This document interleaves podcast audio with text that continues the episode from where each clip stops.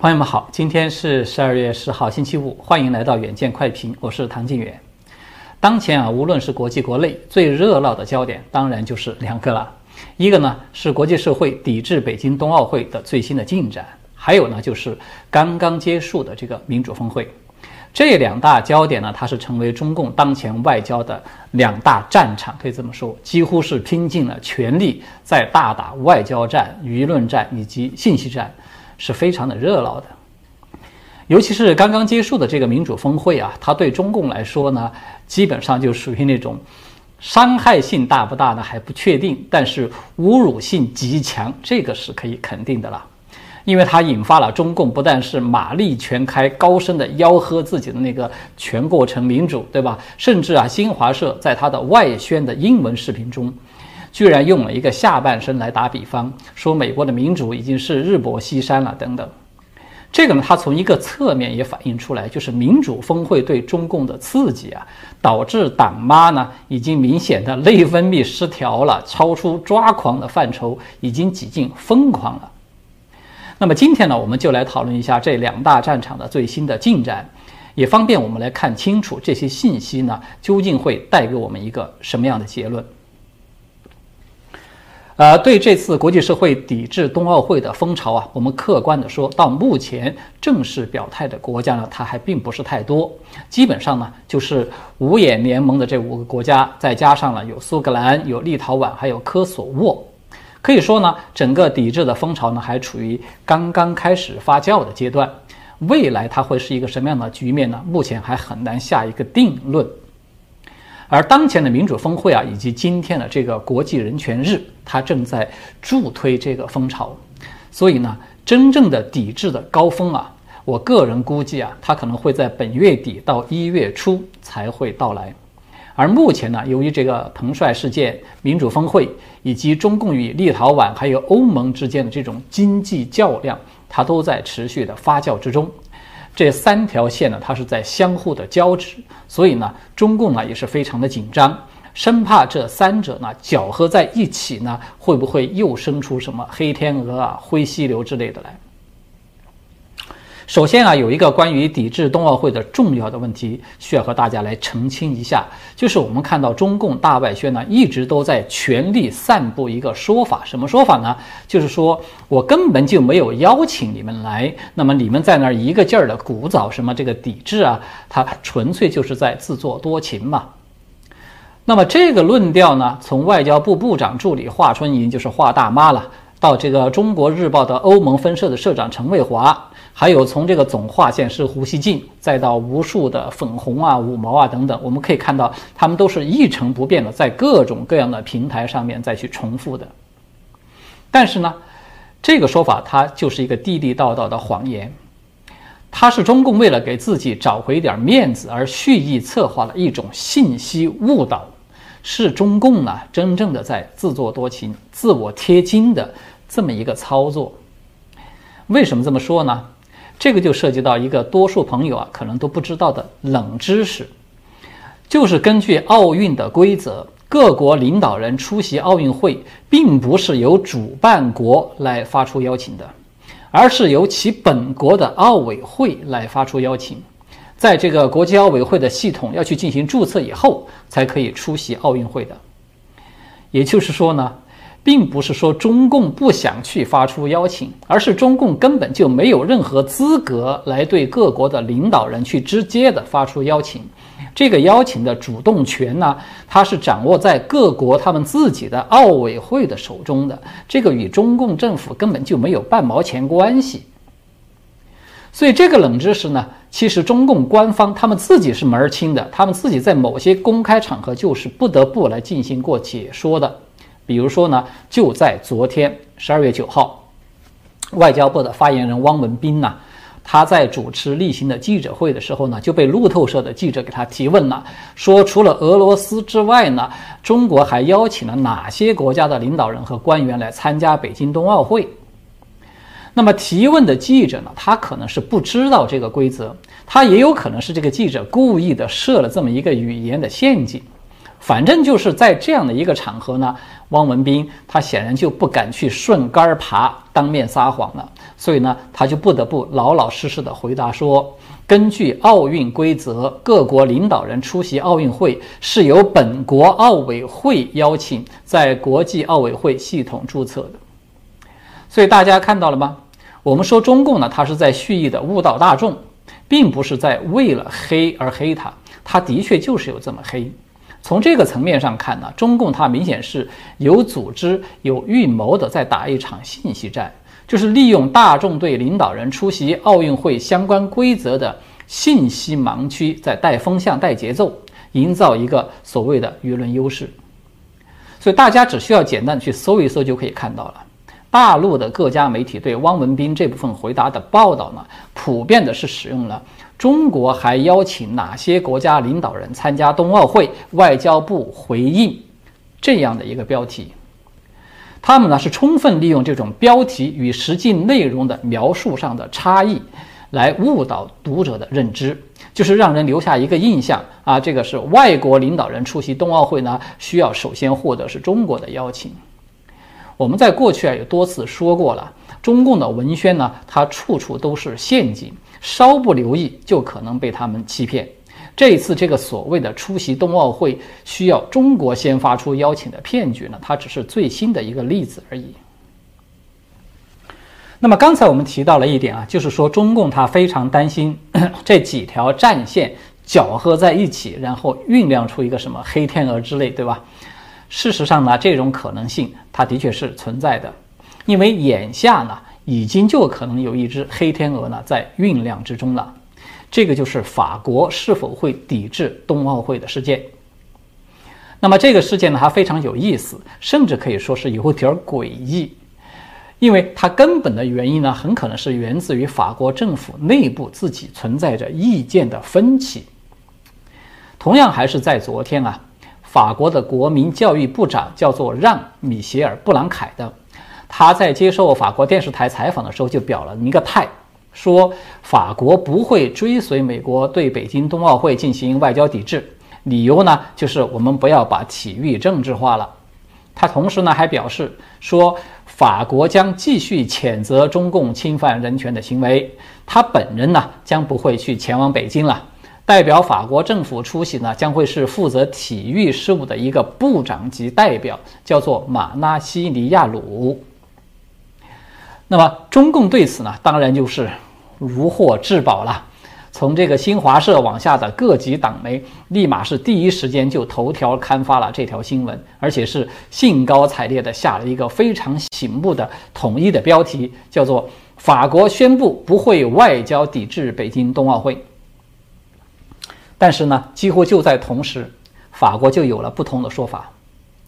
根据法新社的报道啊，就在这个教育部长布朗凯他刚刚才表了态，他自己的随行人员中的一名官员立即就匿名的向法新社进行了解释，说这个布朗凯的这番言论应该表明啊，法国只是没有考虑全面抵制北京冬奥会。这名官员他就强调说，法国对于派外交官员出席冬奥的立场呢，仍在讨论阶段，尚未拍板定案。因为在外交层面呢，法国是否要外交抵制这个北京冬奥会呢，是应该由外交部长来表达，而不是由教育部长来说这个话的。那么一个问题就来了，法国的外交部长他是个什么态度呢？外交部长叫做勒德里昂，他随后呢就公开的进行了反驳，表示说他仍然在寻求欧盟对北京冬奥可能的外交抵制，要采取一个共同立场。这位勒德里昂部长呢，他在记者会上的原话呢是这么说的：“他说，我们赞成采取共同立场，将会在下一场或下下一场欧盟外长会议来考虑所有的问题。”但这个问题必须以欧洲层面来处理，包括这个法国的总统马克龙，他在昨天啊也在一场记者会上表了态，说仅仅是外交抵制北京冬奥会将收效不大，要抵制就要全方位抵制。然后呢，党媒啊又是一阵幸福的小激动。立马就下了一个标题报道说，马克龙表态，法国不跟外交抵制北京冬奥会，只是作秀，没有意义。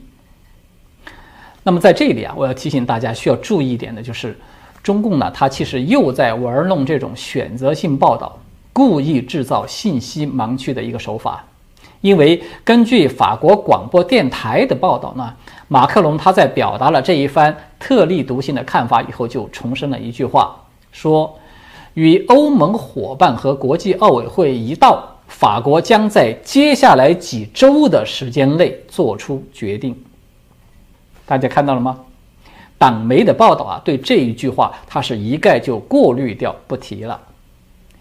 所以呢，法国的态度，它实际上仍然是一个待定的状态。中共现在迫不及待地进行啊大肆渲染，其实等于就是一场豪赌了。如果法国真的像马克龙所说的啊，既然我们做不到全面的抵制，那么还不如我们就不抵制了。那么中共他可能会侥幸地逃过一劫。如果说最后法国仍然选择与欧盟要同步同意进行外交抵制的话，那么中共的脸可就要丢大了。除了各国政府的抵制啊，还有一条值得注意的抵制的路线，就是前段时间一直都是热度不减的这个彭帅的风暴。那么在最近几天啊，彭帅事件的关注度呢是有所下降的。但是在昨天，路透社又发布了一条独家的新闻，是值得和大家提一提的。就是一名国际网球联合会，就是英文缩写叫做 ITF 的，他们的这个消息人士呢，就向路透社证实说，二零二二年，就是明年呢，将不会在中国举办世界网球的巡回赛事。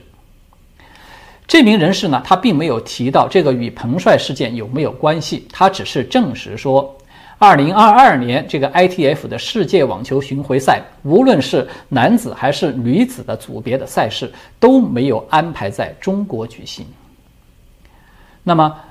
这就是一个值得注意的动向了。因为仅仅在四天以前，也就是十二月六号，ITF 的主席叫做哈格蒂的，他都还在表态说，ITF 呢是支持所有女性的权利，但是呢。不想惩罚十亿人，因此呢，将暂时不会跟进 WTA 封停中国赛事的那个做法。他们会继续在中国举办青少年的赛事，以及当前正在中国举办的成人的赛事。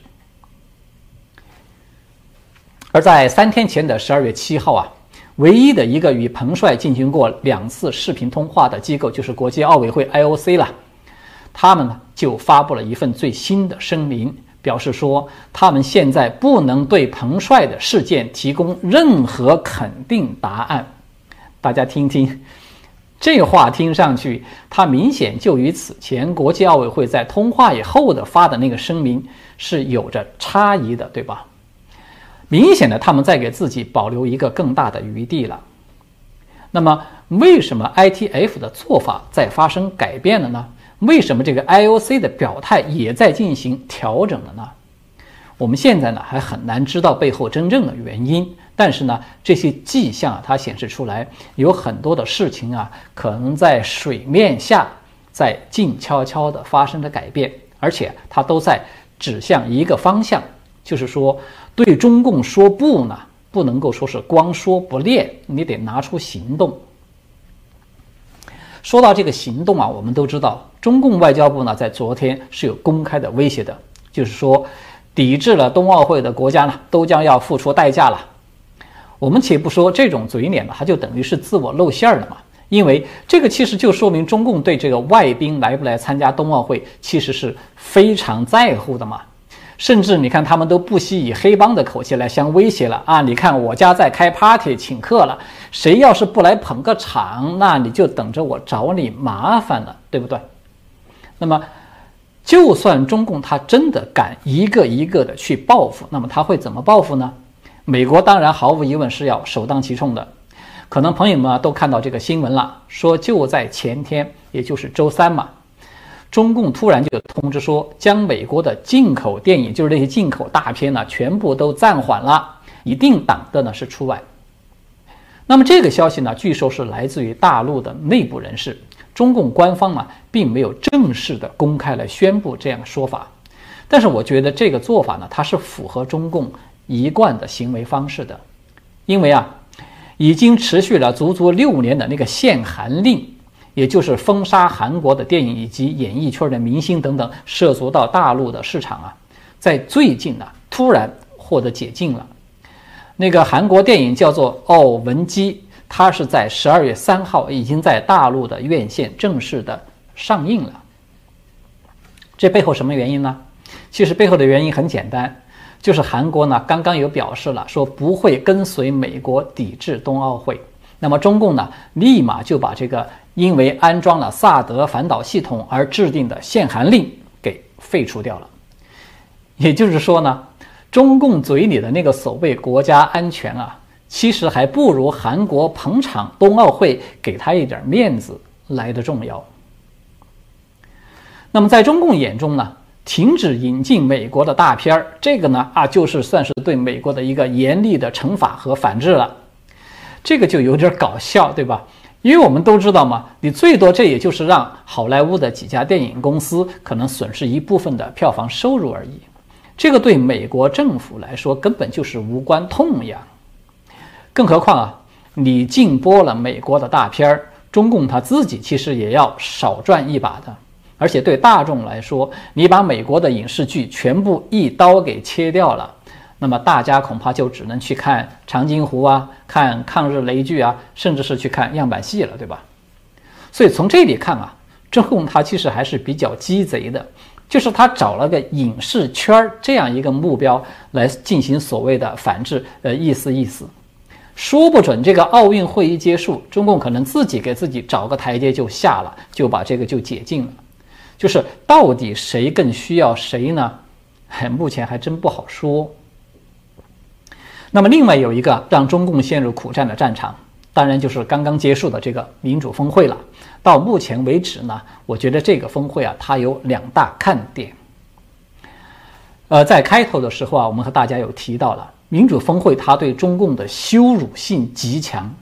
以至于新华社都罕见的失控开了黄腔。可见这个刺激性之大了。那么在这次峰会上最引人注目的呢，当然就是台湾的参与。而且啊，代表台湾出席的政务委员叫做唐凤的，他将以视频的方式发布发表了一份叫做国家声明。大家注意听一听“国家声明”这四个字，我们不需要看内容，光是看这个名称就知道它是足够让中共血压升高了的，对吧？所以呢，为了要压住台湾的风头，中共他就用了一个招数，什么招数呢？就是让尼加拉瓜在昨天是突然的宣布断绝与台湾的外交关系，并且恢复与中共的外交关系。为什么这里说是恢复呢？因为这是尼加拉瓜，它是第二次与中华民国政府断交，在上一次啊是三十六年以前。而且呢，非常有意思的是，两次断交的时候，这个尼加拉瓜的总统都是同一个人，叫做奥尔特加。那么这个人，他显然就算得上是中共的老朋友这个级别了。我们呢，基本可以断定，中共啊，他能够做到让这么一个反复无常的人如此听话的，在民主峰会的当天定时精准的引爆这颗炸弹呢，他肯定是。出了大价钱的。我们看到啊，这个是中共针对民主峰会最大的一次外交战加宣传战，它的目的呢，当然就是要分散国际社会的焦点嘛，来稀释这个台湾出席民主峰会的受关注度。这种争夺，在我看来，它其实花了大价钱呢，它的效果并不一定好，因为呢，这反而形成了一种对比。就是他让所有人都看到，台湾的外交呢，在国际的主流社会现在是攻城略地，对吧？我们可以这么来形容了。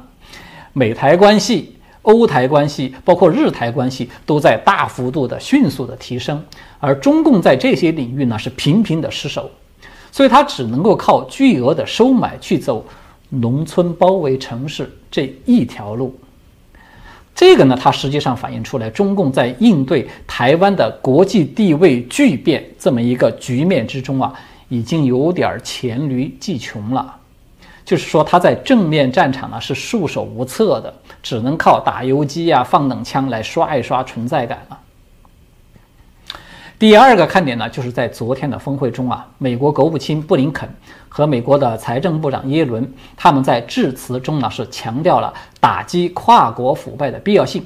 其中呢，美国的国务院将要设立一个全球反腐败协调员的角色，而美国财政部呢将成立一个反贪污的基金，来奖励那些能够提供有关腐败的外国领导人在美国藏有赃款的线索的人。